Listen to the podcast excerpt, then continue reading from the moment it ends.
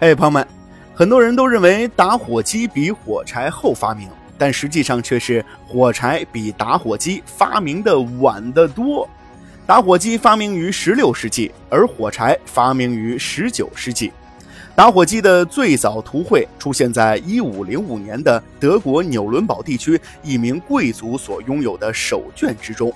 另外，很多人也认为打火机的机械图手绘最早出自于文艺复兴大师奥纳多·达芬奇之手，这足以证明在那个时代就已经有了打火机。